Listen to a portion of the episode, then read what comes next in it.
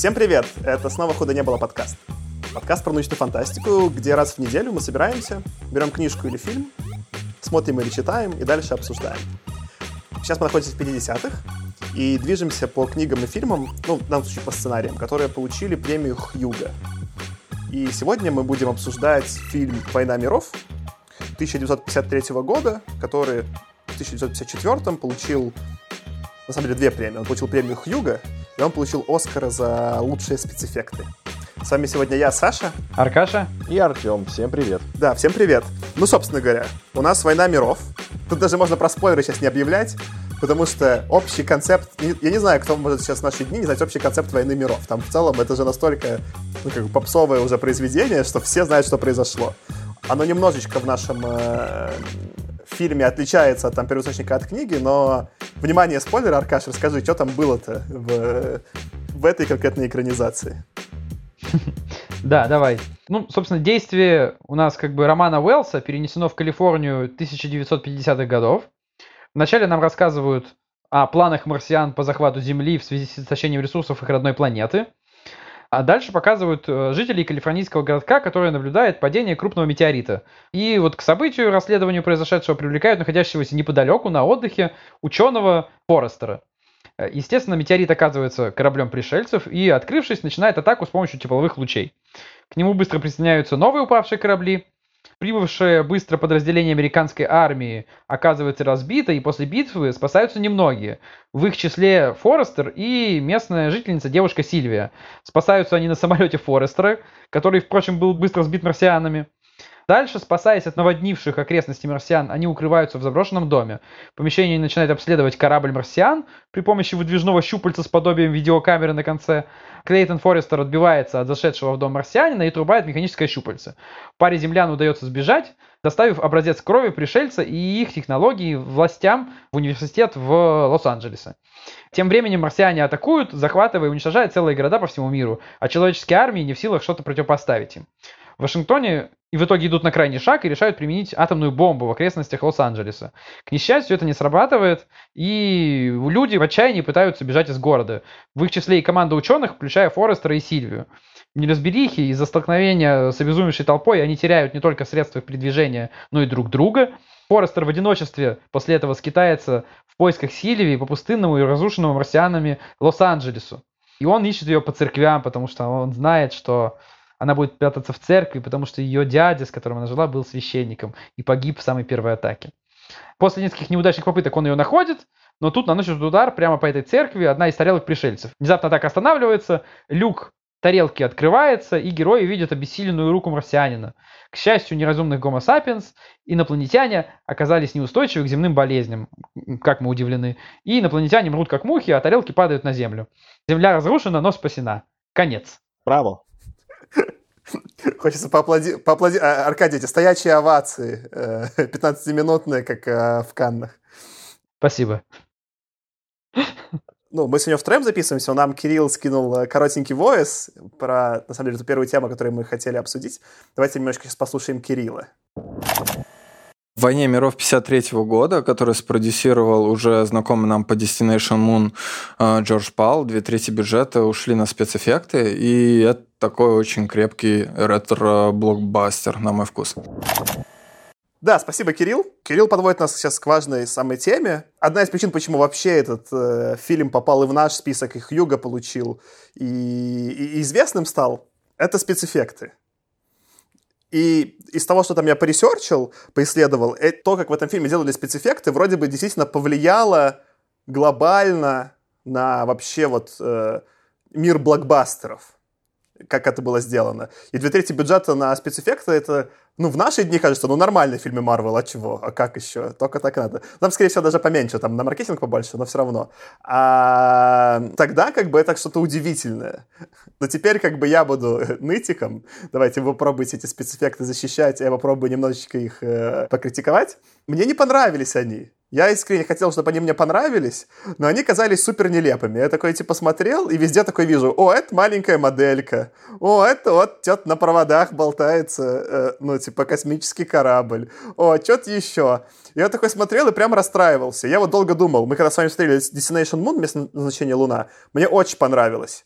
И я вот думаю, разница была в том, что, может быть, смотрел с вами и накидывался, а когда смотришь один, оно тяжеловато. Нужно прям очень сделать э, какой-то такой допуск Э, ну, прям вот этот прыжок веры, чтобы во что-то поверить. И, не знаю, я вот физики смотрел, мне, мне спецэффекты не понравились. Мне больше всего, мне, конечно, эти провода высаживали. Некоторые утверждают, что провода — это проблема новых оцифровок. Типа, что у них не остались, типа, оригиналы пленки, и в том числе, когда разрешение выше, эти провода видны. Но на старой пленке, которая была в кинотеатрах, не было видно, что там что-то подвешено, и поэтому это было вот, ну, как бы, окей. Мне очень странно, когда там эти, типа, все люди испарялись через просто дагер... вот этот такой, ну, исчезающий дагеротип. Мне тоже как-то не очень зашло. Мне по факту только звуки понравились. Звуки там реально такие супер крутые, и они явно потом во всей фантастике остались. И там как-то их очень безумно записывали. То есть там не было никаких еще электронных, э, ну, электронной музыки не было. Потом как-то люди там как могли исхитрялись. Там типа записывали, там, не знаю, три виолончели, потом прокручивали их в обратном порядке, меняя частоту, чтобы получился там этот звук луча убивающего. И вот звуки прям прикольные, такие, ну, они нелепые, потому что они потом стали вот именно таким представителем фантастики не, не, не вот современной дорогой, типа интер, ну, какого-нибудь там, не знаю, Инсепшена, да, Нолана, а, или интер, Интерстеллара, да, а такой именно вот палп такой дешевой фантастики 50-х, но, но вот сами по себе звуки мне очень нравились. А вам как, ну, то есть вам что-то из спецэффектов-то вообще зашло из того, что там было? Я как бы для, для слушателей скажу вот предысторию нашей записи, что мы должны были записаться чуть раньше, а я просто посмотрел не тот фильм изначально, я посмотрел современный фильм с Томом Крузом. И было забавно, что мы как бы уже собрались, почти что включили запись, а потом выяснилось, что я лошара. И поэтому у меня будет роль сегодняшнего, сегодняшнего выпуска такая немножко сравнивающая. И вот, отвечая, Саш, на твой вопрос, если сравнивать спецэффекты с э, фильма 53-го и, значит, какого он там года, 2000-х, в общем, с Томом Крузом, я больше кайфанул от 53-го. Но не в смысле такого, знаете ли, что вот я, значит, э, не вижу разницы между CGI и вот этой вот аналоговой ламповой графикой, что я такой, типа, а, исчезающие люди от этого луча выглядят правдоподобно. Нет, не в этом смысле, а скорее в каком-то таком романтическом смысле, что вот давно я такого не, не смотрел, такого, что вот, ну вот со времен Destination Moon, что вот оно мне как раз, как раз таки напомнило то время, что как-то вот все уютно очень. Вот не, не, нет вот этого вот холодка такого стандартного CGI, какой мы видим ну, бесконечно много сейчас, а такое что-то вот... Э, эта графика напомнила мне какой-то, знаете, такой домашний проект в гараже, который можно сделать с пацанами. И я так как бы... Ну, не очень местами круто, но как-то по-доброму, за душу берет. Вот я так скажу. Ну, это, это интересное вообще как бы сравнение. Там есть местами вот эта такая теплая ламповость, я просто в целом кино интересуюсь, и мне там, ну, я много смотрел, как спецэффекты, и, ну, опять же, я вот много раз про это на подкасте говорил, мне нравятся вещи, которые классно состарились, которые, несмотря на их возраст, по ним понятно, что они сделаны давно, но они от этого работают не менее эффективно. Какой-нибудь такой будет пример, не знаю, «Звездные войны» оригинальная трилогия. Если я их смотрю, ну там же тоже понятно, что вот это рисовал художник, да, там, или, а вот это снято вот так. Там видно, грубо говоря, то, что ты описываешь, видно, как в гараже это клепали.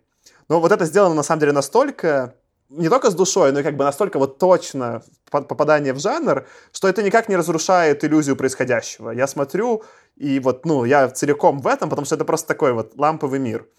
И как пример просто вот спецэффектов, ну, понятно, что этот фильм раньше, он еще только начинает всю, всю, всю эту тему с спецэффектами, а, но есть суперизвестный фильм «Гражданин Кейн» Орсона Уэллса, которого мы слушали радиопостановку по «Войне миров». Мы потом к ней еще немножко вернемся. И «Гражданин Кейн» многие считают таким первым современным фильмом. И в «Гражданине Кейне» есть одна сцена, где, по-моему, он как раз-таки, вот этот персонаж, которого играет Орсон Уэллс, выступает перед публикой, перед э, большим количеством зрителей. И там так выглядит, как он выступает, и там в публике что-то там вращают головами, ну, а фильм еще черно-белый, очень старый, да, и, и выглядит, типа, очень круто. Ну, там понятно, что не могли сделать такую массовку, как, не могли же посадить, там, не знаю, 10 тысяч человек в зале, чтобы сделать реально массовку. И это реально спецэффект. И сделаны, причем, очень э, на коленке. Они, по сути, сделали, а, нарисовали вот этот зал целиком, прорезали в нем много маленьких дырочек, а потом светили сзади фонариками. И в итоге там блики маленькие блики там уголов всех людей чуть появляются, и прям создается полная иллюзия, что зал двиг... ну, что люди двигают головами. Если прям реально присмотреться, то видно, что это просто цветовые пятна. Но вот из такого как бы почти э, ну, наверное, как это, импрессионистского приема. Это и красиво очень, да, и создает иллюзию зала. И вот мне таких спецэффектов именно здесь не хватало, потому что они везде вот прям, ну, я прям вижу, как это сделано, и вот, ну, есть такое ощущение гаража. Ну, наверное, типа, оно как бы, ну, прикольно по-своему.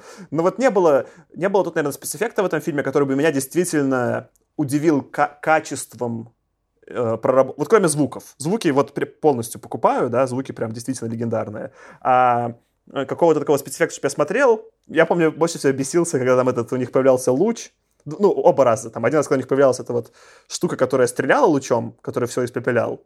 Мне кажется, что она выглядит как вот прям как любой фонарь в Москве. И мне нравилось, что их фонарем всех убивало. Как если бы фонарь приделали к, значит, шлангу от пылесоса. Не, а это второй, это второй, это когда, наоборот, э, когда у них именно камера появлялась. Там прям эта шланга реально как у пылесоса. Я такой, ну, ну, пылесос напал на людей. И, и было, было тяжко.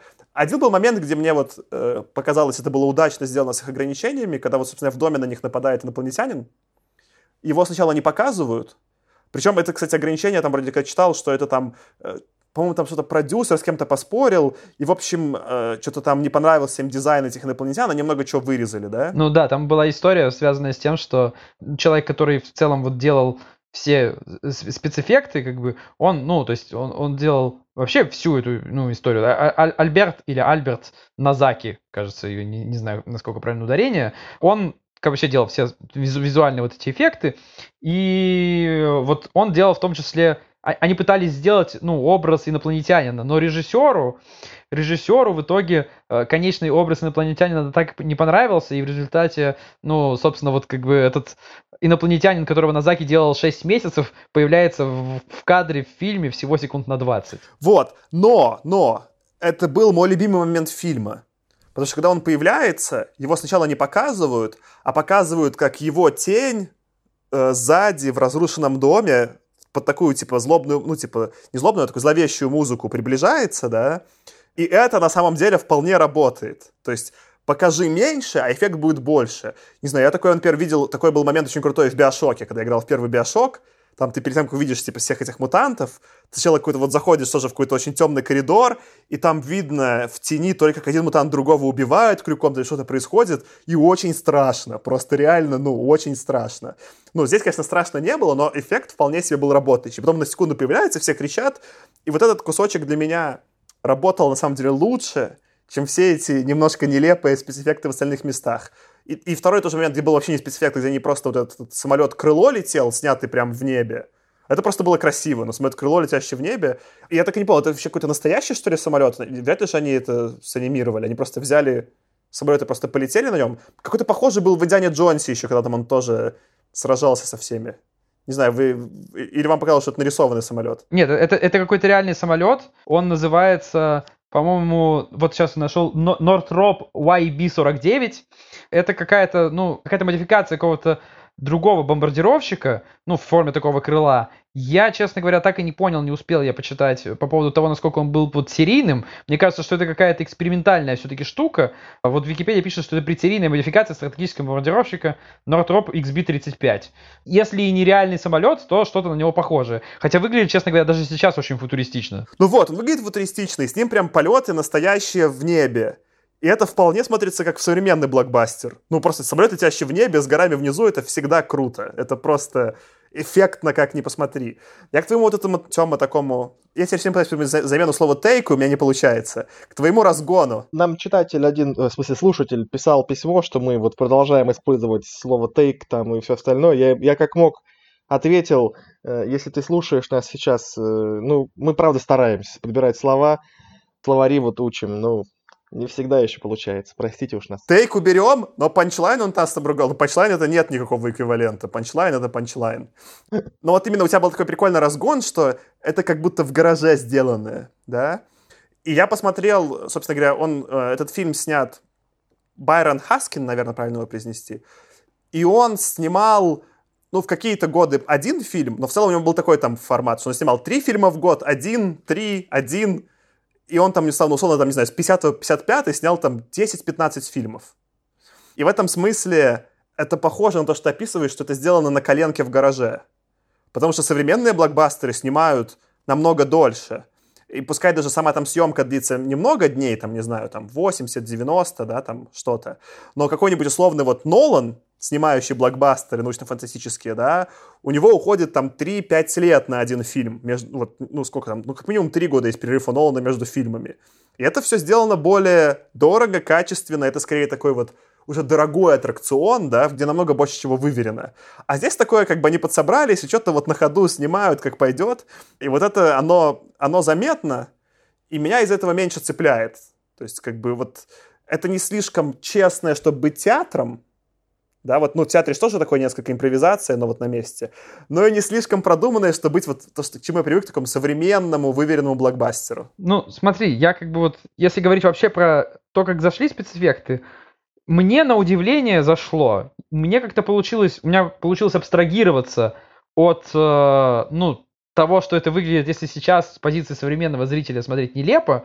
Я не знаю, что, что на это повлияло, но у меня это получилось сделать, и несмотря на то, что да, я как бы вот сознательно смотришь, да, но это вот эти искорки летящие, вот эти вот пропадающие кадры смотрятся, ну, да, сейчас совсем странно уже. Они как бы, ну, устарели. Но попробуй все-таки вот поставить себя на место зрителя, да, который мало того, что как бы вот такого не видел, этот зритель еще несколько лет назад ходил вообще исключительно только на черно-белые фильмы, в принципе, в кино.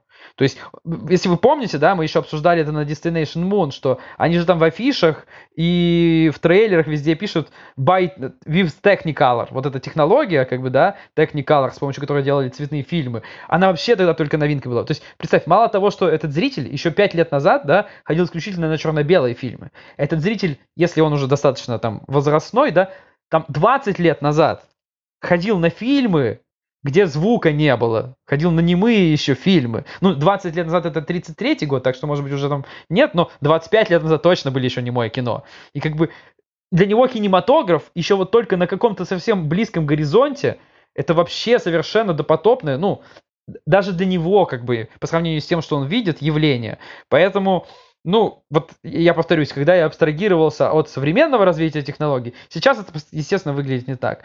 Но это сделано очень круто, и как бы, ну, уровень старания там, и времени, которое на это потрачено, как бы, это просто огромное. То есть, вот вы сейчас упомянули, да, этот момент, когда они пропадают, да, но там для создания каждой вот отдельного сцены, где она пропадает, это требовало э, ручной отрисовки 144 кадров каждая вот эта вот сценка.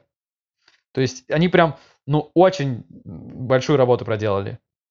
И только один пример. Тоже э, хочу чуть-чуть как будто бы защитить режиссера, хотя ничего про него не знаю, но просто мне так кажется, что тот факт, что он там выпускает больше фильмов, чем условный Нолан или Кубрик или кто-нибудь еще, я предположу, что индустрия, киноиндустрия в те годы была значительно менее зарегламентирована и значительно менее, э, как сказать, офигевшая то есть э, сейчас ты должен, э, ну, как бы уверен, что сейчас нельзя... Ну, то есть куча профсоюзов, да, и есть куча каких-то требований, которые должен соблюсти для того, чтобы снять фильм. Э, и с точки зрения оплаты труда, и с точки зрения там, безопасности, и с точки зрения, в принципе, маркетинга, привлечения актеров, работы с... То есть это, это теперь не просто снять фильм, это значительно более какой-то воздушный процесс, на котором, возможно, какие-то даже функции немножко паразитируют, потому что ну, теперь просто можно немножко прифигеть, потому что это очень много денег. А тогда это можно было сделать, в принципе, три фильма за год, и, э, имея тот уровень развития технологий и там, мастерства, в принципе, это было бы ну, довольно честное кино. Справедливое замечание.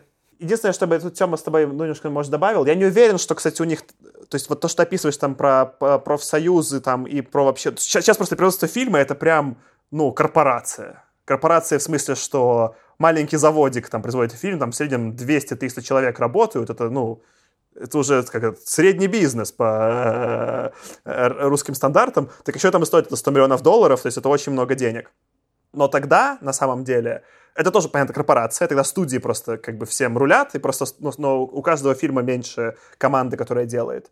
Я не знаю, было ли в кино, например, вот параллельно в тех же комиксах был очень жестокий, то, что назывался Code of Conduct, что им не, ну, то есть была цензура, на самом деле, в Америке. Поэтому я думаю, что у них, возможно, были ограничения, но скорее в виде цензуры. Того не покажи, всего не покажи, там секса нет. Ну, то есть, скорее всего, вот тут у них просто были отсечения. Возможно, одна из причин, почему мне вот, типа, все-таки не понравилось, мы про это потом чуть больше поговорим, именно сравнивая с книгой, мне очень сюжет не понравился. В смысле, что он, вот если сравнить с тем же вот э, «Место назначения Луна», который мы смотрели, «Место назначения Луна» была очень красивая и понятная история, где каждый момент было что, понятно, что происходило. У них была конкретная цель, они к ней двигались, у них возникали проблемы. Это вот по структуре повествования, не знаю, ничем, ну, концептуально от современного Интерстеллара не отличалось, да? И такие фильмы мне нравятся. А вот мне здесь именно по структуре повествования это показалось очень похожим на какого-нибудь условного Майкла Бэя ну, типа, взрывы, что-то происходит, а связности вот э, нет. И, например, то, что Заркаши в пересказе рассказывал, там бегает герой, обезумевший по Лос-Анджелесу, ну, там просто полный хаос, там, ну, как бы абсолютно ни с чем не связанные склейки. И когда начинается такая, типа, каша, э, ну, мне становится сложно воспринимать остальные части. И в этом смысле, что вот если бы это, например, было на другом каком-то сюжете, таком, как вот... Ну, и, и продюсер же одинаковый. Вот Джордж Пал, который сделал «И место назначения Луна», и этот фильм. И мне в этом смысле кажется «Место назначения Луна» куда более удачным у него фильмом. Именно потому, что он более логичный. И на самом деле, даже если позрить на его карьеру целиком, он, он продолжал потом и сам фильмы снимать, и с другими режиссерами, и становился все менее и менее востребованным. И все более и больше вот такую, типа, дичь, кашу класса Б, С снимал, а потом уже в конце его карьеры его фильмы просто перестали снимать. И мне кажется, вот э, жалко, что у него эти ограничения в рамках хорошего сюжета пропали. Мне бы понравилось больше. Но я вполне допускаю, что да, эти спецэффекты могли на зрителя тогда произвести просто такой, типа, ну, как будто первый раз в IMAX пришел. Но тогда просто понимаешь, да, типа, мы знаем технологию, я не очень, очень готов это дать в заслуги фильму. Я тоже, когда, не знаю, первый раз пришел в IMAX, я не помню, что я там смотрел. Но меня... Э, а, по-моему, сделал первый раз как раз-таки в IMAX, я смотрел начало Нолана, да, и ушел просто такой, типа, господи, что произошло. Я вот начало Нолана пересмотрел на прошлой неделе. Но, ну, слабенький фильм, да. То есть без IMAX, когда я смотрю на него по-честному, как фильм, вот именно фильм, все косяки становятся заметны. В этом смысле я верю, что вот этот фильм спецэффектами в кинотеатре всех поразил, но по-честному, вот когда я смотрю его дома, максимально не, не захайповано, смотреть сложно, что не отменяет его исторической ценности для, для людей. Ну, смотри, я тут наброшу сразу несколько фактов. Во-первых, про Джорджа Пала, да, про которого ты говоришь, да, он снимал довольно трешовое кино, хотя в 1960 году звезду на Голливудской аллее славы все-таки получил. То есть все-таки, ну, не все было так плохо. А Оскара своего, он получил почетный Оскар за развитие новых методов технологий в кукольном кино, кстати говоря, еще в 1944 году, потому что он на самом деле до фантастики, до фантастики, интересный факт, он занимался кукольным кино вот, и после того, как переехал в США. Вот. А в подтверждение, ну, точнее, не в подтверждение, а как бы вот дополню то, что ты говорил, у меня тоже, знаешь, вот сделанности в гараже, вот этой вот ощущение было даже не по поводу, собственно, спецэффектов. Оно у меня было по поводу как раз всего остального. И подтверждение, ну, этому вот несколько фактов интересных. Во-первых, Байрон Хескин, режиссер, он с 37 по 45 год, он был не режиссером, он был главой департамента спецэффектов в студии Warner Brothers. Это человек, который именно вот спецэффектами занимался долгое время. Я хочу как раз сейчас про него добавить как вы меня как-то троллили на эпизоде, где я, э, говоря про ожидания, в самом давно еще в самом начале, когда мы записывали, я говорил, что вот доберемся до Стартрека, до этих, до этих убогих спецэффектов, и ты меня, по-моему, Тема троллил, что что я себе позволяю про Стартрек. И все, что я про, вот, про историю заботал «Войны миров», что вот этот Хаскин, ну или Хескин, да, он потом снял первый эпизод Стартрека. И в этом смысле, ну, вполне логично, что мне не нравится первый эпизод из Стартрека. Также я проследил руку автора и «Войне миров» и интуитивно почувствовал, что, ну, мне нужно возмутиться, чтобы потом, значит, не переобуться, что Стартрек не убогий. Уроборос опять поглотил свой хвост, и мы опять закруглились, да? Просто мы хескинофобы. Еще, на самом деле, то есть вот прям критики еще в то время отмечали, что качество сценария и актерская игра, ну, вообще говоря, за рамки стандартных голливудских клише не вышли. Но при этом, вот эта цитата тоже, пришельцы и спецэффекты затмили собой диалоги. То есть и, ну, впечатления зрители уходили именно вот звуковыми и визуальными эффектами, которые были в фильме. Ну и еще тоже важный момент по поводу того, как это все снималось, да, то есть можно, наверное, к этому перейти, э, к истории создания фильма. Они начали съемки в декабре 1951 года. Снимали их 6 недель. 6 недель они делали съемки. А после этого монтаж и создание спецэффектов продлились до следующего ноября. То есть фильм, собственно, все кадры они сняли за 6 недель. все, что нужно. А дальше, вот как бы еще практически год, они делали монтаж и спецэффекты. Ну, что, кстати, для того времени, скорее всего, шок, но для современного кинопроцесса это типичный кинопроцесс. Ну, то есть съемки примерно там 6-8 недель длятся, а потом огромный постпродакшн, и вот, ну, год, полтора, два рисуют спецэффекты. В этом смысле, ну, э, а, они такие вот первые, наверное, этот процесс опробовали такого производства. Ну да, сейчас, сейчас, наверное, съемки длятся долго, чаще не из-за того, что их нужно долго снимать, а из-за сложных расписаний актеров и режиссеров, очень занятых обычно. Если, наверное, сравнивать с тем же самым э, горячо любимым нами Марвелом, то, э, насколько там мне известно, у Марвела часто снимают один и тот же кадр с разных ракурсов для того, чтобы потом на постпродакшене выбрать как бы идеальный ракурс на каждую секунду происходящего. Предположу, что, ну, и тогда тем более очевидно, почему постпродакшн занимает там год или больше. Предположу, что в этом фильме все снимали примерно с одного ракурса, но максимум, может быть, дай бог, с двух, но все равно это, это не умаляет как бы заслуг там ребят, которые все сделали. Да, это, кстати, прикольно, что ты вспомнил про Марвел. Это же как раз вот Файги у них такое делает, и это именно, ну, многие режиссеры из-за этого бесятся. А это такое, это продюсер, по сути, такой способ позволяет, даже если сняли фильм пло, ну, в смысле, даже если сценарий не дописали или еще что-то, то на монтаже любой фильм можно довести до хотя бы окей. И вот, например, так было на Капитан Марвел, они много чего на монтаже допиливали. А так, ну, ты, ты прав, что без цифровой технологии с супердорогой пленкой того времени, у них просто нет такой, ну, luxury. Роскоши, да. Л- роскоши, да, у них нет такой роскоши э, снять, снять что угодно. Но мы чуть дальше поговорим. Мы, наверное, в четвертом сезоне будем обсуждать Супермена, Ричарда Доннера. В четвертом сезоне, когда это будет еще? Это... Да-да, но, но, а, но там что круто? Мы, я не знаю, будем писать вторую часть Супермена, но, в общем, там Ричард Доннер снимал вторую часть Супермена, его посередине там то ли уволили, он с ними поругался и ушел, и другой режиссер доснимал, и вышел фильм, ну вот, в монтаже другого режиссера. Но потом вот тоже в нулевые, как там договорились про права, Донор нашел старый футаж, старые съемки, и перемонтировал фильм так, как он хотел, на основе... Потому что в каком-то архиве сохранились, типа, там... Там что-то писано, типа, там, 6 тонн пленки. Меня просто всем еще шок поразил, что, типа, вот они снимали фильм, и фильм весил 6 тонн вот, ну, на, на, на снято материала на пленку 6 тонн. Это же какое-то безумие. То есть у них, прикинь, какая-то огромная комната со стеллажами пленки. И вот в ней какой-то чувак сидел в архивах, рылся-рылся, нашел все оригинальные... У них было по сколько-то съемок каждого, ну, по нескольку дублей каждой сцены, и вышел там, по-моему, в 2005 что ли, году вот к ремейку приурочили Супермена Донорс Кат. Я надеюсь, что мы там посмотрим оба. Ну, что прикольно, что, что даже тогда такой шанс был, что все-таки были э, разные съемки. И когда этот э, Додер нарезал э, 6 тонн пленки и смонтировал фильм, получился самый большой в мире донор-кебаб. Простите за... Рубрика «Плохая шутка» от Артема. Я не смог удержаться.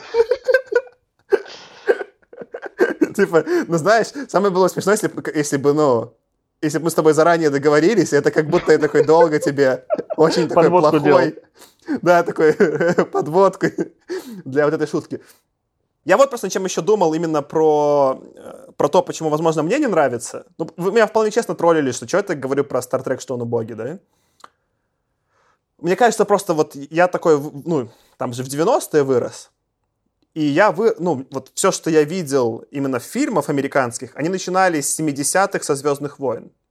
То есть я в детстве смотрел там, условно, «Звездные войны», смотрел какие-то там боевики 70-х, смотрел «Крепкого орешка», вот это все. И у меня про это есть ностальгия, потому что я все это видел еще ребенком. Но вот эти фильмы из 50-х, 60-х и Trek оригинальный, да, я как ребенок вообще не видел. То есть я их смотрю уже вот, ну, взглядом абсолютно взрослого человека, не из культуры. И, конечно, когда я смотрю, ну, так по-честному, это сделано очень слабо.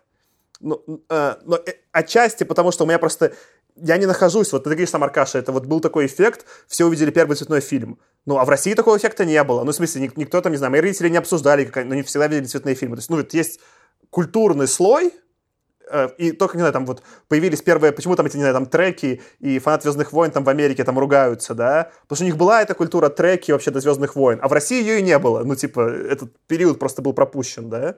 И очень сложно, поэтому, ну, как бы я понимаю, когда мы смотрим эти фильмы, у меня нет ностальгии и ощущение какое-то место в историческом контексте занимает. Поэтому я вполне допускаю, что я вот могу звучать типа агрессивно, а по факту просто нет, ну вот, ну вы поняли меня, типа, что я, я, я, я не знаю, я не, не, не испытал это в детстве, мне не за что зацепиться. Мне кажется, знаешь, еще такой эффект, который сейчас называют такой синдром утенка.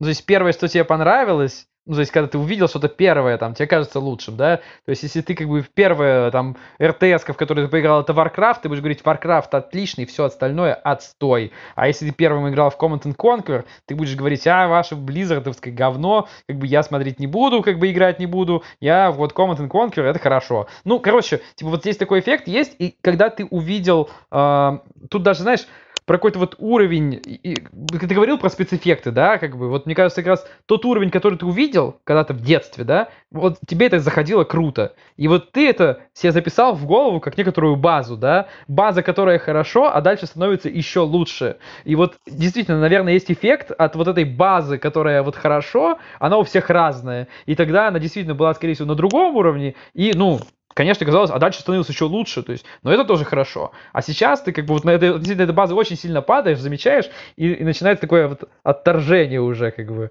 Но Видимо, с этим надо учиться жить как-то. Прошу обратить внимание и поставить Аркаше 10 баллов из 10 за то, что смог выбрать слово «база» вместо слова «бенчмарк». Поздравляю, Аркаш. Спасибо. Растем. Да, да, да. Давайте немножко типа, про историю просто поговорим. Я еще посмотрел, там же вот одну из главных героинь, точнее, ну, главную героиню, по-моему, Сильвию ее зовут, mm-hmm. да? Играет актриса э, Энн Робинсон, Аня Робинсон. Ты, кстати, Тёма, ее потом проще поговоришь, ты, она была в камео в версии с Крузом тоже, что забавно.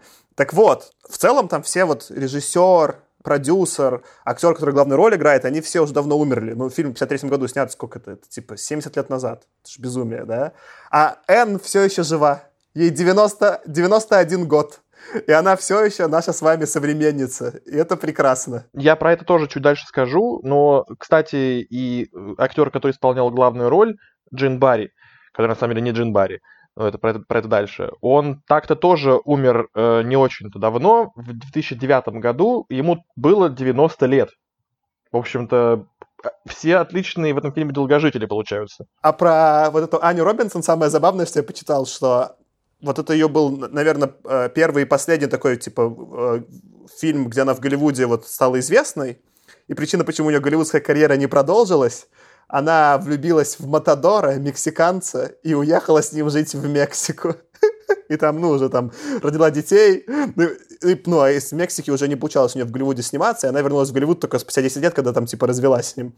Вот, и мне просто так еще, ну, это так круто просто, уехать с Матадором в Мексику. Прям я даже, ну, это так... А, вот они, ну, я не знаю, в целом, когда мы читаем вот эти... Э, самое, мне кажется, прикольное у всех этих ребят из 50-х, это их биографии они прям, ну, не такие были мелкаши, как мы, да, мы такие там, ну, вот, что-то карантин пересидели, и уже хорошо. Они такие там, поеду в Мексику с Матадором, или буду военным летчиком, или там пол сменю, или, ну, ну, уровень э, вообще отрыва у них какой-то такой вообще невероятный. И вот я за это скорее чуваков с 50-х респектую. Мне еще вот есть такой забавный факт про Энн Робинсон, а, точнее два. Во-первых, Байрон Хескин остался, на самом деле, не особенно доволен ее исполнительским мастерством после, сня... после того, как фильм был снят. В общем-то, я могу с ним согласиться. Но забавный про нее факт в том, что в поздних интервью она потом признавалась, что так никогда и не прочитала роман Уэллса. Что довольно смешно, если тебя зовут сниматься в фильм «Война миров». Причем, ну, да, ты таким немаленьким бюджетом. Ты вот озвучил, что он был 2 миллиона долларов. Я посчитал на калькуляторе инфляции. В пересчете на сегодняшний это 20 миллионов долларов. То есть это все-таки, ну, вообще говоря, не сов... уже совсем не мелколитражный фильм. Ну, кстати, прикольно, что ты посчитал, зная, что это 20 миллионов долларов, это тоже задает интересный контекст, потому что современный блокбастер в среднем стоит 200 миллионов снять. И 20 миллионов — это скорее бюджет романтической комедии современной. Вот мы, например, или мы там смотрели вот тот же Predestination, да, у него был бюджет 5 миллионов. То есть вот, ну, фильмы 5-20 — это вот такое, это там условный ну, там, Predestination, или как вот это называется, я все забываю название его, про... Патруль времени. Не, еще типа вот этот, э, где, который Ки, который Ки снял, или Пил, наверное, Пил снял, э, где про расизм был отличный фильм. У него есть «Мы» более свежие, а есть более старые «Прочь». Вот. Ну, там тоже есть какие-то э, спецэффекты, да, но на 5-20 миллионов это очень ограничено. Это камерные истории. А в этом смысле по размаху то, что пытается сделать вот эта «Война миров», это не камерная история. Это вполне себе вот скорее то, что Спилберг снимал, то, что ты будешь всем рассказывать. А, а, а это уже бюджет 200 миллионов. И это, конечно, окей. Я немножко меняю свое отношение к спецэффектам. Это неплохо в гараже на 20 миллионов такое сделать. И еще один большое замечание у меня вот по поводу спецэффектов. Я сказал, что а, Альберт Назаки, да, их создавал. Альберт Назаки, на самом деле, был художником-постановщиком. Он сделал всю раскадровку изначальную, придумал концепцию, как выглядят марсиане, как выглядят вот эти тарелки, которые сделали вот эти формы этих скатов. А все-таки спецэффекты возглавлял Гордон Дженнингс. То есть все именно спецэффекты, которые потом на пленке, визуальные, как бы видео, анимация делал Гордон Дженнингс, а Назаки сделал вот все остальное, саму концепцию визуально, как это выглядит. Вот еще про визуальную концепцию тоже забавный факт. Они же вот отказались от идей с треножниками, да, то есть у Уэлса были треножники, они отказались, ну не потому, что тарелки это круче, просто потому, что тарелки было сделать проще. То есть сделать такие штуки, которые, чтобы они шагали, но это довольно сложно. И они в итоге все-таки пытались хоть какую-то отсылку к этим трем, ну, к треножникам сделать. В первых кадрах на этой тарелке появляются, там есть такие три луча, которые в землю бьют, типа такие электрические лучи, на которых они держатся. Но это было делать уже совсем дорого, поэтому это есть вот только в каких-то первых самых кадрах, а потом эти три луча, они пропадают. Я, честно говоря, ожидал, что как бы они сейчас в ноги превратятся, а оказалось, все-таки это тарелки летали. Худо не было. Давайте тогда поговорим вообще про, ну, 50-е. Потому что этот фильм прям явно из 50-х. И, собственно говоря, ты вот начал, Аркаша, про Энн Робинсона рассказывать. И это, наверное, мое... Вот где мне сильнее всего подгорало на фильме, это персонаж Энн Робинсон. И не, ну, не столько игра актрисы, потому что у меня в целом... Я не особо заметил, что там какие-то актеры по-разному играют. Они все играют очень очень странно, очень в лоб и так, ну, одновременно и не театрально, и не киношно, не знаю, как это описать но хотя бы у мужчин там есть какие-то вот эти стори-арки, а у Энн Робинсон, у нее прям... У Энн Робинсон есть...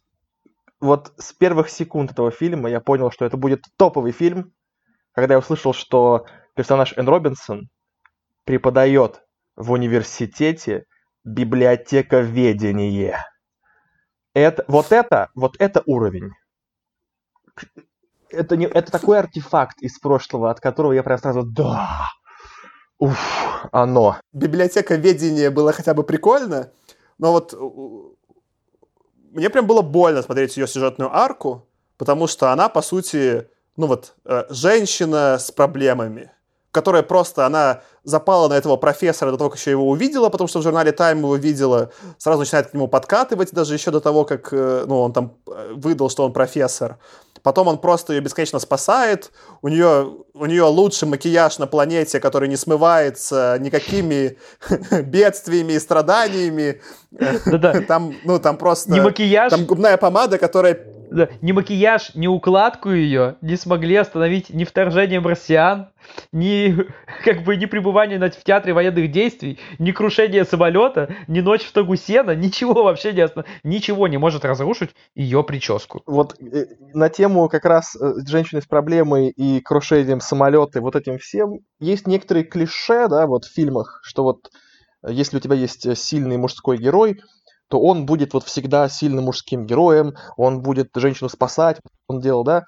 Но там был момент такой забавный, который, ну, типа, в 53 году наверняка смотрелся как абсолютно нормальный момент, а сейчас он безумно у меня резал глаза, когда у них было крушение самолета, и они э, там проснулись в этом стогу сена, пришли, а, и она там уже была полуобмороке, что а, вокруг, значит, эти там всех убивают, ходят эти пришельцы, и, значит, профессор находит домик, в котором они могут переночевать. И следующий кадр, что эта обморочная женщина жарит ему яичницу.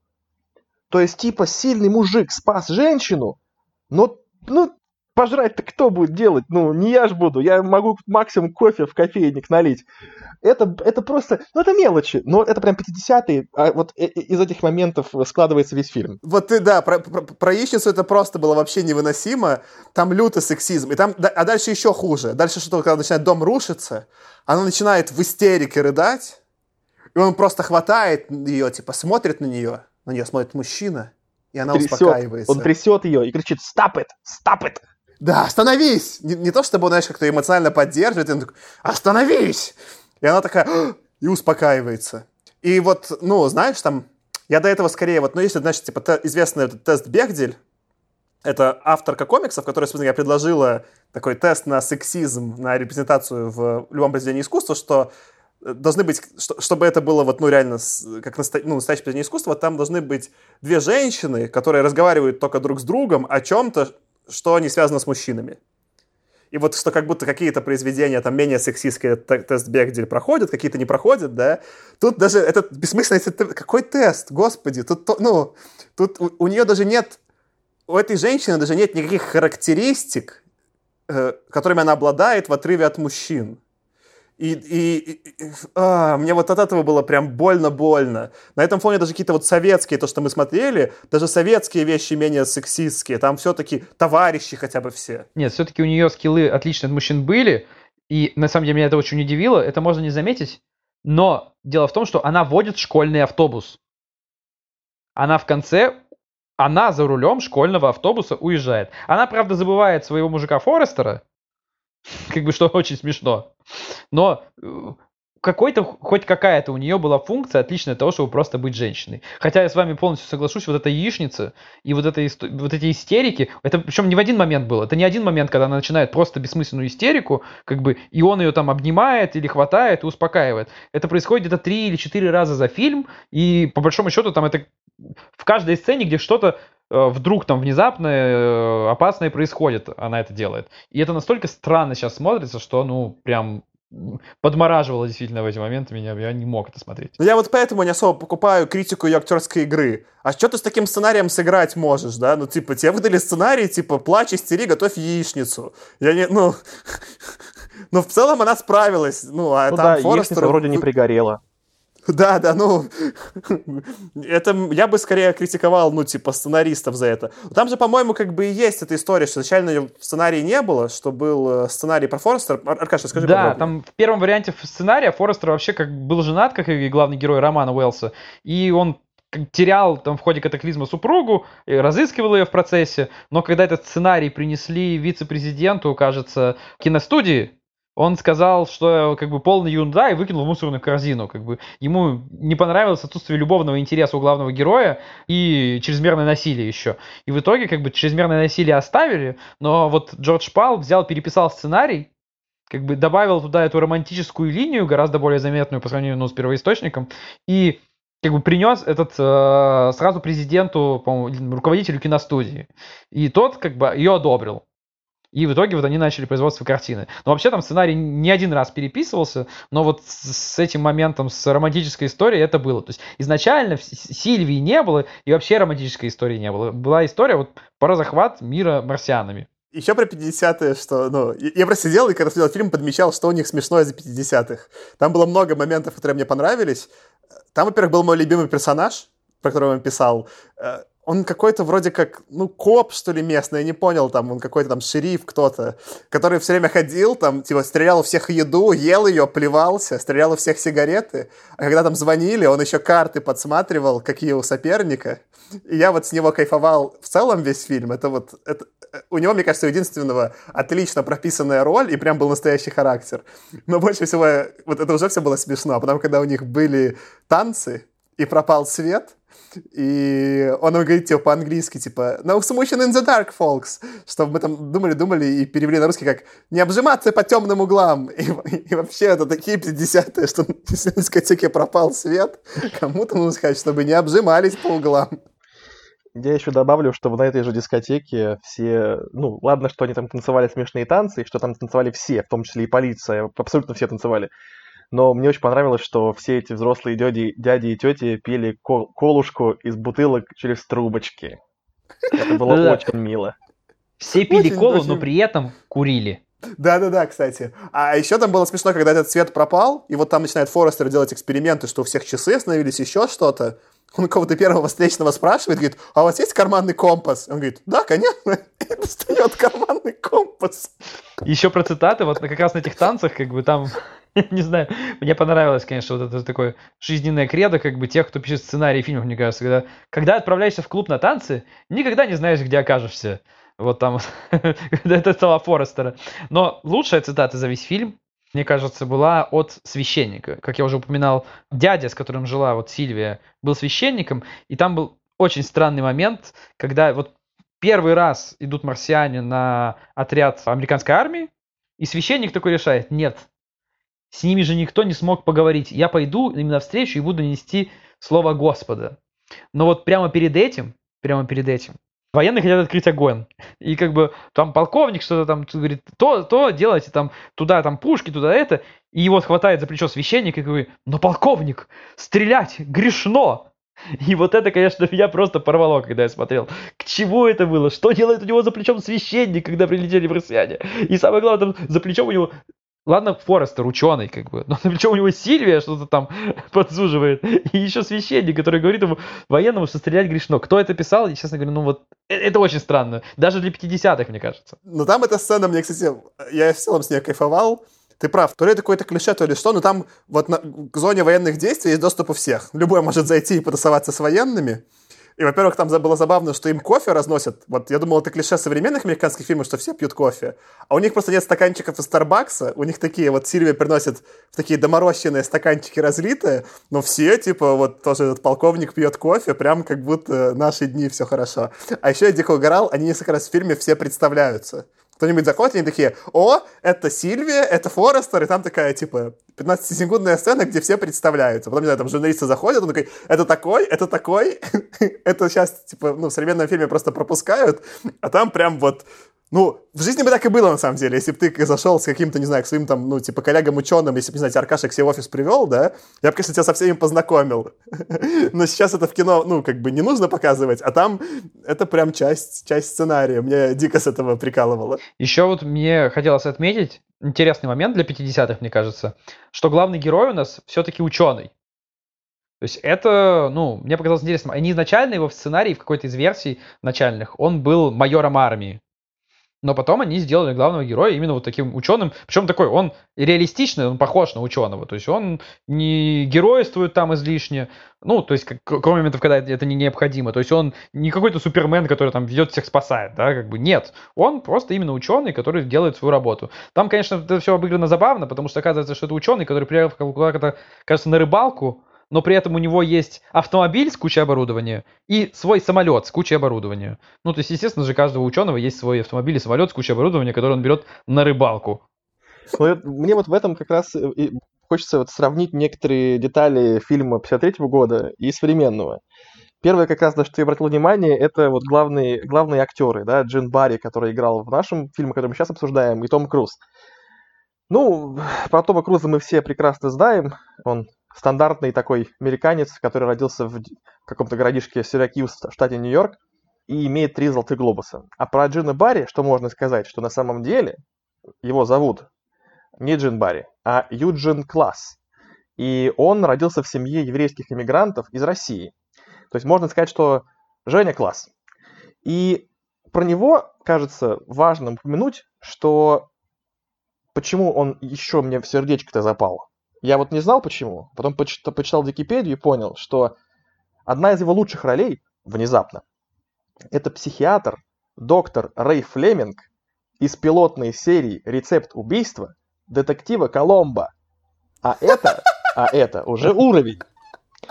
На что я еще обратил внимание, что, ну вот как мне показалось, Джин Барри довольно, ну вот он был правдоподобно от, отрисован, может быть, как профессор, э, который там, как ученый, который не лезет на рожон, хотя там имеет самолет и машину с оборудованием на рыбалке, но при этом выглядит он вообще-то не очень как ученый.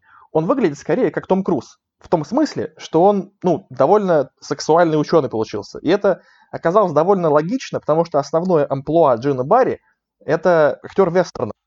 И я прекрасно могу себе его представить в широкополой шляпе, на коне и там типа того в этом смысле как раз довольно удачно, что Тома Круза не сделали ученым, потому что в этом смысле Том Круз также плохо пошел бы в роль, на роль ученого, как, мне кажется, и Джон Барри с точки зрения внешности.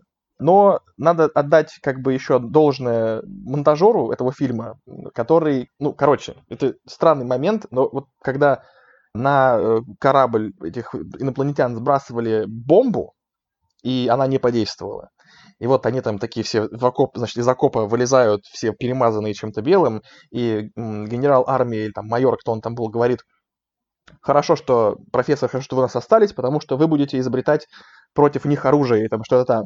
Я себе сделал даже скриншот, что, короче, актер прокололся, и он улыбается на этих словах. То есть все там типа в ужасе и встревоженные, а актер такой а? и улыбается. Это прикольно. А можно я про эту сцену, просто Давай. раз ты про нее вспомнил, она мне еще тем, чем, ну, у них там в целом какое-то очень странное отношение к радиации. Сначала там, когда падает корабль, у него есть счетчик Гейгера, он такой смотрит им, там радиация, он такой, ну что, может всех эвакуировать? Он такой, ну да, было бы неплохо. Они продолжают все там смотреть, стоять возле радиации, им плевать. А потом, и потом на ночь бом... остаются еще там трое человек, просто стеречь Но они же за горкой прятались. Да, да, да. Ах. Э, ну ладно еще. А потом сбрасывают, собственно говоря, атомную бомбу, и у них защитные костюмы такие прозрачные из целлофана, как будто от коронавируса. Типа, я вообще-то не понимаю, но зачем? Как, что, от чего тебе, как тебе целлофан вообще может хоть какой-то радиации защитить? При том, что они были довольно близко, их там всем пеплом, типа, от взрыва засыпало, да? То есть они, очки они одели солнечные нормальные, кстати, это разумно. Солнечные очки от взрыва яркого, это неплохо, да? Но целлофановый костюм, дождевик от ядерного взрыва не поможет. Не-не, ну на тебя, в принципе, просто не попадут вот этот как раз пепел, он на кожу не попадет, ты потом этот костюм снимешь и все. То есть ты быстро потом просто сможешь себя, по сути, смыть эти радиоактивные остатки. Но мне кажется, они по этому поводу не заморачивались, потому что там, э, кроме людей в этих костюмах, за взрывом наблюдало просто какие-то огромные толпы людей, сидящих просто на горе, и они такие сидят где-то километров 10 от, или 15 там, или 20 от взрыва и, и просто смотрят, глазеют. При этом говорится, что это, да-да-да, как такой пикничок. При этом говорится, что бомба, которая используется, как в 10 раз сильнее, чем любая другая, которая до этого когда-либо вообще использовалась. И все такие, ну, посмотрим, ладно.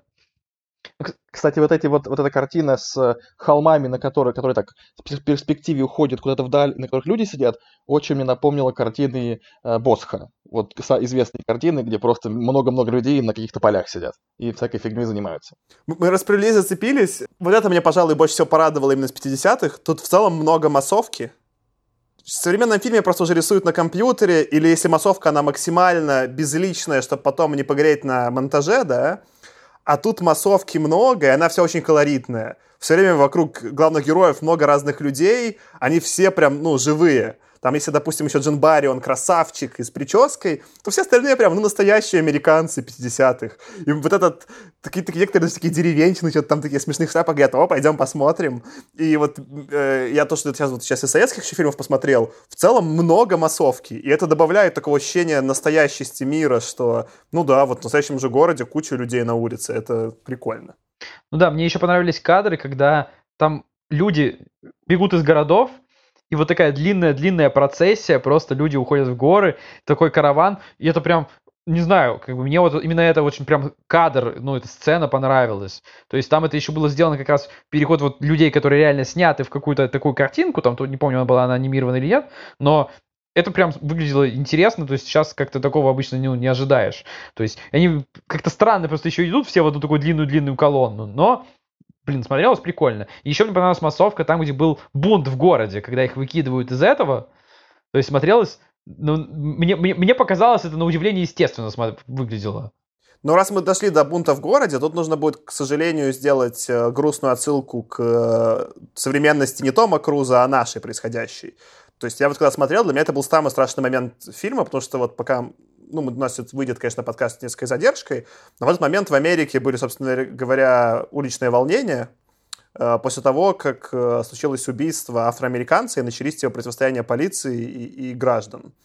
В целом, тр- трагедия, что полицейские в Америке убивают там афроамериканцев, это какая-то дичь, да?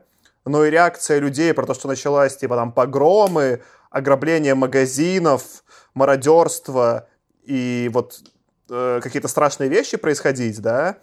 И вот в фильме было так же. Люди, боясь, там, не знаю, ждать из города, начали устраивать мародерство, избили главного героя. И в целом это на фоне в остальном довольно такого веселого фильма «Пал Попури», э, это очень жестко. То есть его выкидывают из его машины, все разворовывают, бегают по нему ногами, говорят, кто это такой вообще, да? И вот на фоне текущих беспорядков в Америке это какая-то очень была для меня страшная параллель того, насколько на самом деле от таких страшных событий мало отделяет даже современное какое-то, ну, уже общество кажется довольно цивилизованное. Хочу вот тоже присоединиться, что это была одна из сцен, которые практически дословно повторилась в фильме с Томом Крузом, но только там у Тома Круза еще была ставка повыше, потому что были дети с ним.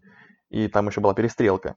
Но в целом э, действительно страшно, насколько это реалистично и уместно смотрелось как в 53-м, так и в 2000 там каком-то с Томом Крузом. И сейчас мы видим, что, в общем-то, происходит то же самое. Как только происходят какие-то э, страшные события, они влекут за собой примерно одинаковое зачастую поведение.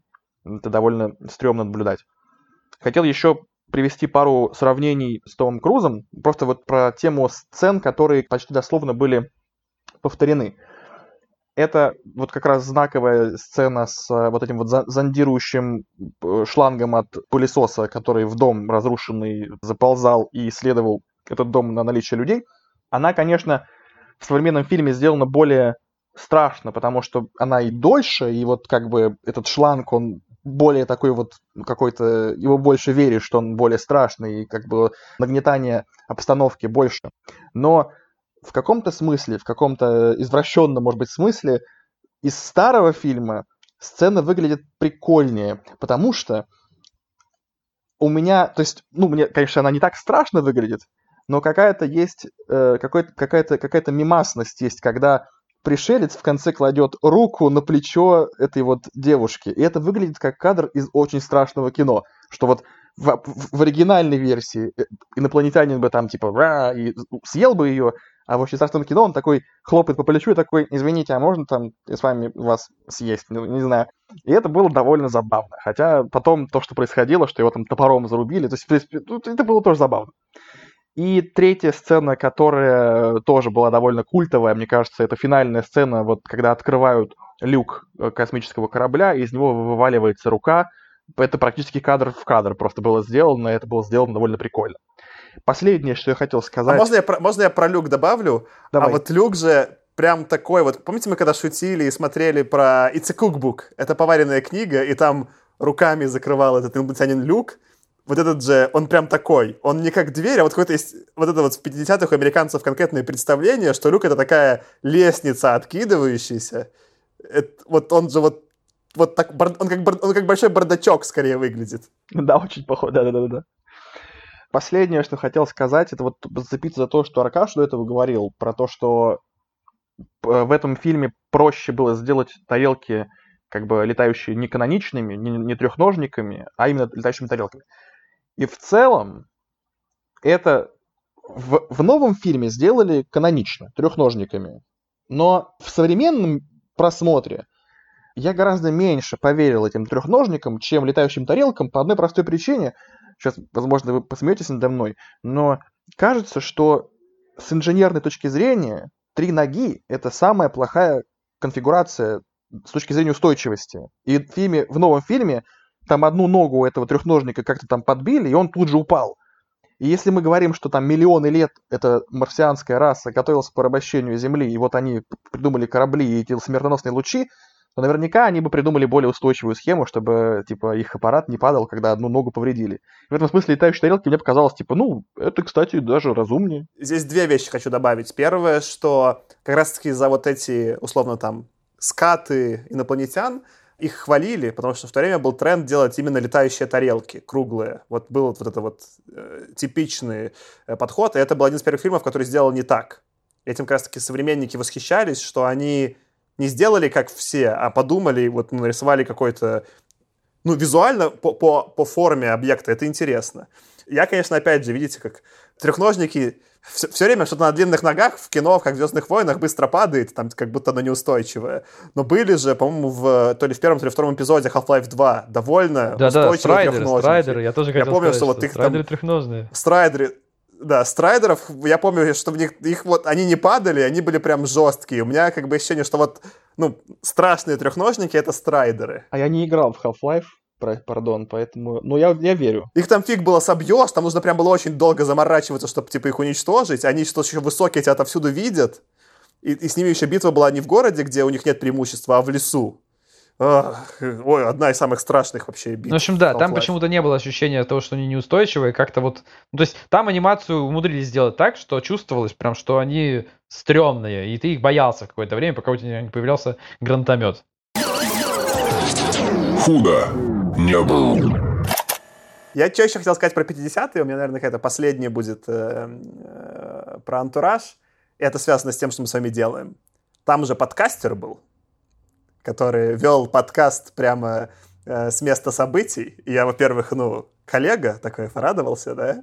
Ну, во всем порадовался, когда он... У него микрофон-то был на проводе а ну, записывающая станция была в тачке. И потом, когда он отбегал, и все взорвалось, он такой лежал в окопе и такой начал говорить, и потом он достает, и у него провод, ну, типа, оторвался, и он смотрит на провод такой... И я такой, с одной стороны, подумал, вот, блин, у меня же тоже сейчас, я, ну, провод-то есть, на котором я записываюсь, но он у меня вставлен в рекордер, который на, на батарейках. Я бы, у меня рекордер бы в кармане условно лежал, и вот в этом смысле мы бы продолжили записывать подкаст, нас бы не остановил взорванный грузовик наш, мы бы продолжили обсуждать.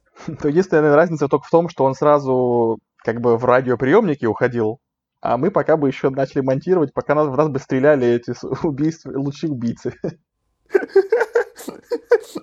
Да, мы поговорили на этапе типа монтажа в GarageBand, когда, когда рядом была бы вся история. Что-то у вас есть еще про 50-е добавить? Ну, я про 50-е еще хотел сказать. Я немножко удивился двум вещам. Во-первых, то, что не было вообще ни одного упоминания Советского Союза. То есть они не раз, не раз упоминают о других странах, где что происходит, но при этом на удивление мало ну, каких-то слов о Советском Союзе, хотя, ну, все же знают, что у СССР есть бомба. То есть не только Вашингтон может пойти на крайнюю меру, СССР тоже может.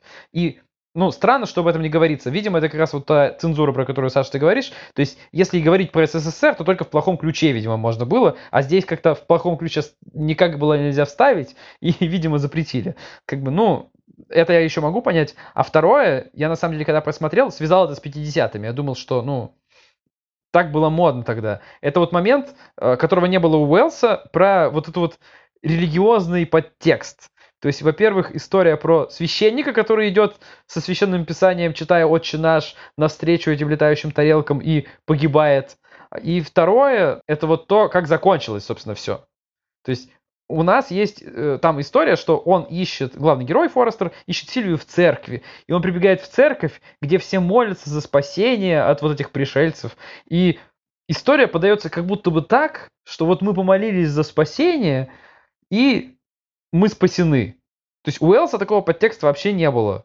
То есть как будто нам Бог послал чудо в виде того, что зараза убила этих. Но это же вообще не так. То есть у Уэлса не было такого подтекста никогда. Я удивился еще, почему они это вставили. Я подумал, что это как бы какая-то особенность 50-х. Все-таки американцы довольно, ну, религиозная нация, в 50-е тем более. Но нет, на самом деле. Я просто почитал про то, что на самом деле картина была критиками вообще воспринята противоречиво. И вот несмотря на похвалы пришельцам и спецэффектам, как бы негативно был оценен вот как раз этот нарочитый религиозный пафос, потому что, ну, он даже тогда смотрелся странно. Вот это вот меня немножко покоробило. Тему про религию ты как раз у меня только что с языка снял, но тогда я тебе отвечу, попробую ответить на тему СССР. Действительно, это было странно, но в фильме с Томом Крузом э, Америка отыгралась, потому что в нем внезапно первой пострадала Украина. Там прям был, там, там был кадр, когда э, какой-то диктор на телевидении вещает, что вот начались там эти самые э, молнии землетрясения э, в Украине. Это было первое упоминание вот этих событий. Потом уже только на заднем дворе у Тома Круза разверзлось небо. Это было очень забавно. Хотя мы понимаем, что, в общем-то, это тоже то, то, чего не было у Уэлса. Я, я еще помню, что ну, один, одна из миссий невыполнима там уже свежих, она начинается в Минске, когда он там цепляется за самолет, это как будто бы в Минске происходит, я тоже порадовался. Мне кажется, Том Круз любит начинать свои фильмы где-то на постсоветском пространстве. А я хотел то, что ты, Аркаш, начал вот это как раз-таки продолжить, что да, у меня самое главное от этого фильма разочарование было, особенно по сравнению с э, «Место назначения Луна», что он принципиально ненаучный. То есть, ну, они взяли, они в целом, ну, то есть, действие же Уэллса происходит э, в Лондоне и в каком-то там пригороде Лондона, ну, не пригороде, в каком-то небольшом городе, где жил, э, он не возле, по-моему, не возле Лондона, Сурой, как-то так называется, mm-hmm. графство, все время путаю, где жил, собственно говоря, сам Уэллс, и он даже сам описывал, что он веселился, потому что там много персонажей, это его соседи были, ну, по деревне, и он там их дома взрывал, их там всех, и он очень, говорит, веселился, разрушил родину, понимаешь, ему весело было. Но просто Уэллс, по сути, да, это первый настоящий научный фантаст. Это первый автор, который целиком То есть как вообще литература развивалась? Сначала была просто вот такая драматическая литература, там, не знаю, условные, там Данте, еще кто-то, да, которые писали, там, не знаю, про Бога, про, не знаю, любую мистику, любой фэнтези, не было никаких ограничений, люди во что угодно верили. Потом началась, типа, научная революция, и по мере этого литература становилась все более реалистичной. То есть если вот, не знаю, там, современник Уэллса какой-нибудь возьмете какого-нибудь Толстого, да, он пишет максимально, ну, реалистичные вещи. В них нет ничего э, вне вот, ну, нашего мира. Это прям обыденность, как она есть, да, там. И были какие-то сначала попытки, типа там того же, не знаю, Джуля, Жюля Верна, но они тоже максимально обыденные. Он на, на почву фантастики почти нигде не заходит. Они даже, если там, не знаю, спускаются в подземный мир, да, то это все максимально наука, это просто остались какие-то, ну вот, старые там, э, ну, прям теории эволюции, старые там, не знаю, динозавры и ходят.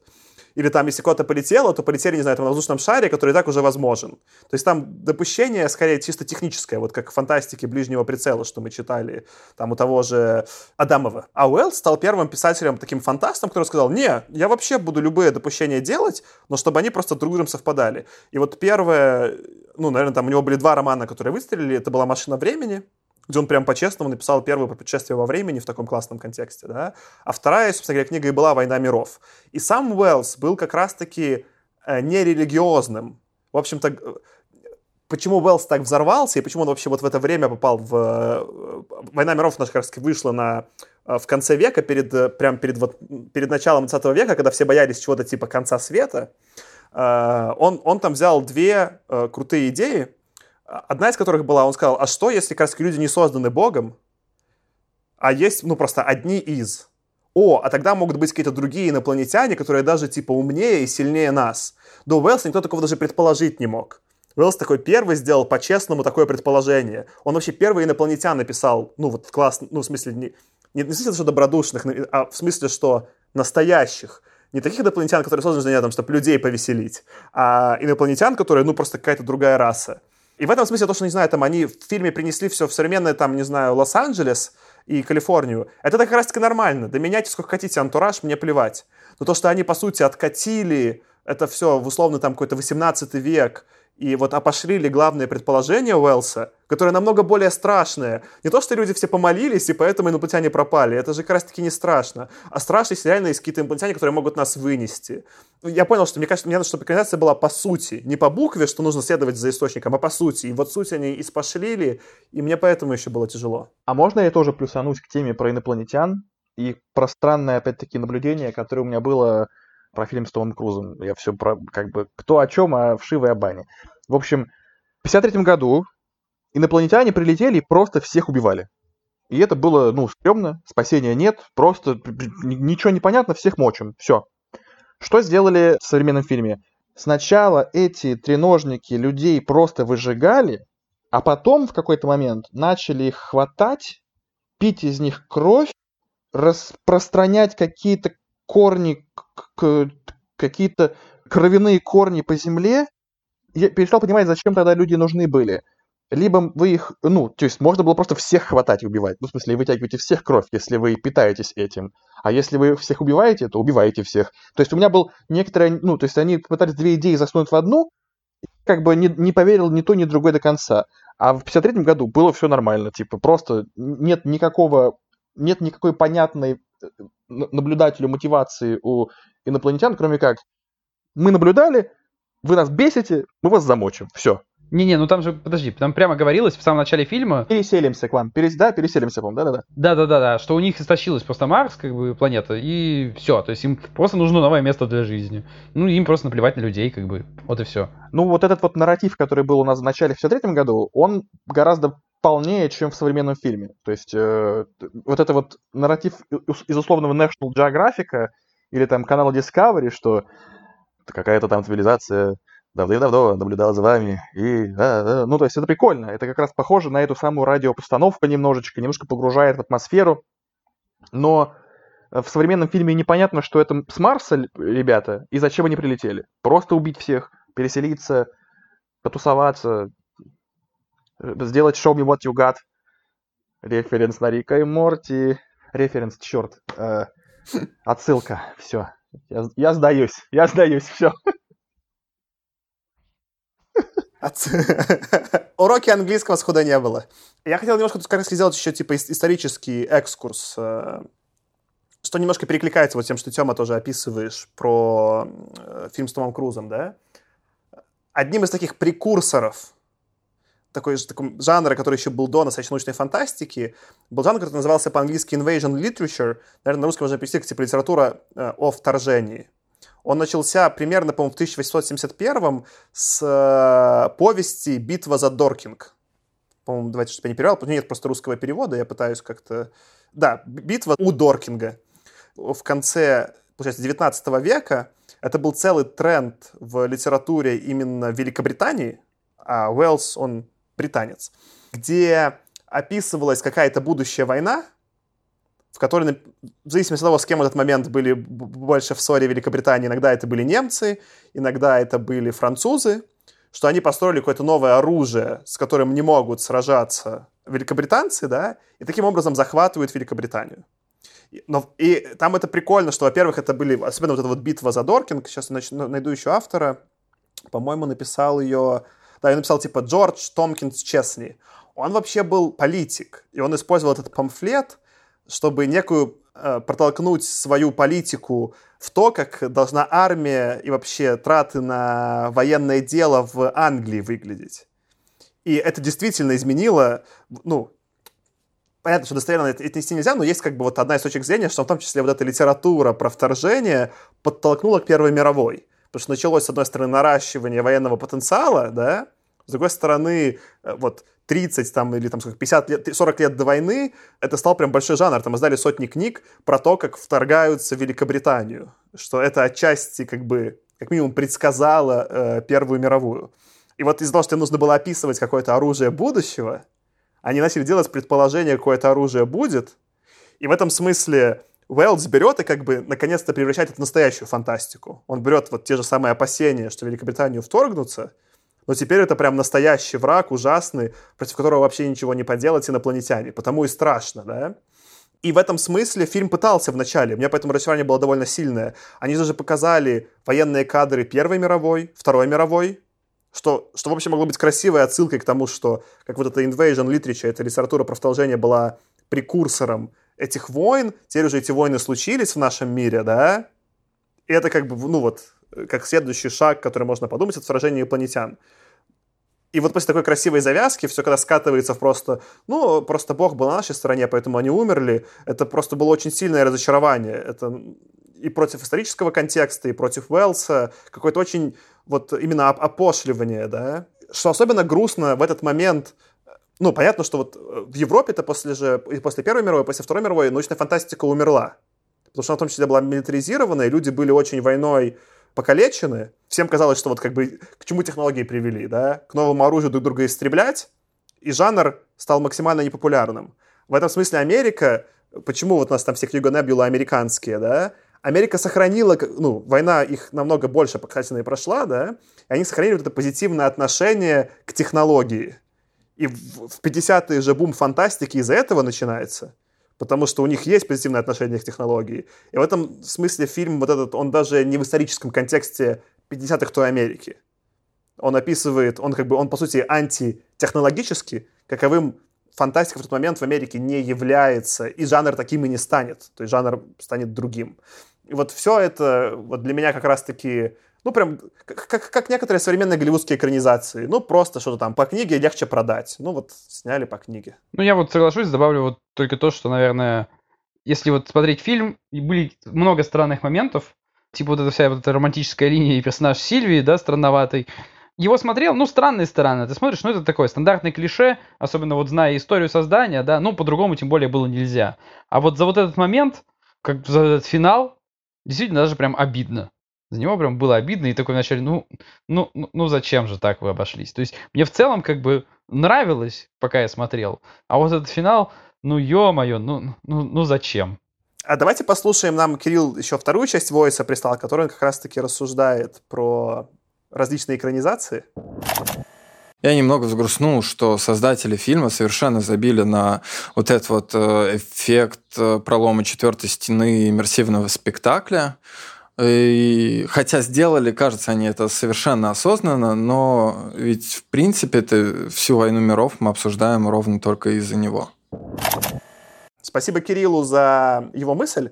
Действительно, мы слушали радиопостановку, где автор ну, не то чтобы разрушал четвертую стену, да, но вот Орсон Уэллс как будто не фантастику записывал аудиопостановку, а по-честному вот вторжение случилось. И из-за этого это воспринимается какой-то современный театр и работает сильно. Фильм в данном случае, вот, который мы смотрели, он в этом смысле более банальный, да, он просто использует какие-то на тот момент приемы кинематографа, все там за чистую монету принимая. И я вот думал над этим, а можно ли вообще в кино было бы сделать, чтобы это работало э, классно, да, как было в радиопостановке. И по «Войне миров» так не сделали, включая Спилберга. Спилберг тоже снимает просто обычный блокбастер современный, да? Но был же фильм «Кловерфилд», который, по сути, это вот есть ну, по сути, это макюментари, вот этот жанр макюментари он называется. Да, но он, он как бы, если во что-то и могла радиопостановка э, Уэллса вылиться вот в виде фильма, это Клаверфилд. И это действительно страшно. Я помню, когда смотрел в кинотеатре, мне было страшненько. Прием хороший. Если его сделать очень э, аккуратно, он прикольный. В этом смысле, конечно, ни фильм 53-го, ни фильм 2008-го с Крузом нигде там даже рядышком не находится. Ну да, Кловерфилд это фантастика. Был еще до него этот ужастик «Ведьма из Блэр» первый ставший прям вирусным фильм с макюментари форматом. Но да, я сейчас действительно, ты прав, я подумал, что Орсон Уэллс придумал макюментари первым. Орсон Уэллс придумал макюментари. Ну, это классно. Слушайте, мне кажется, мы все самое важное обсудили. Давайте, наверное, какие-то попытаемся подвести итоги. Давайте я начну. Но у меня смешанное ощущение. Я вот сейчас с вами обсудил и Наверное, я доволен с точки зрения своего образования. Ну, для меня в том числе этот подкаст, я образовываюсь. Вот я, как я говорю, я пропустил 50-е, 40-е и в книжках, и в фильмах, да, и вот я теперь постепенно заполняю некий фундамент, откуда дальше фантастика выросла. И в смысле, наверное, в смысле того, что вот как это часть исторического контекста, это интересно, да, но все-таки как фильм мне это не, не зашло. У меня вот какие-то очень смешанные ощущения остались, особенно из-за того, что вот то, что мы проговорили раньше, по духу это не Уэллс. По духу это не... Это боязливая фантастика, а не честная. И... А я люблю фантастику, поэтому, когда мой жанр начинают коверкать э, Голливуд, я расстраиваюсь. Мне скорее даже понравилось, просто потому что я на самом деле не ждал прям какого-то вау, э, глубины и так далее. Я понимал, что это будет исключительно такое развлекательное кино из 50-х, и как развлекательное кино из 50-х это хорошо работало.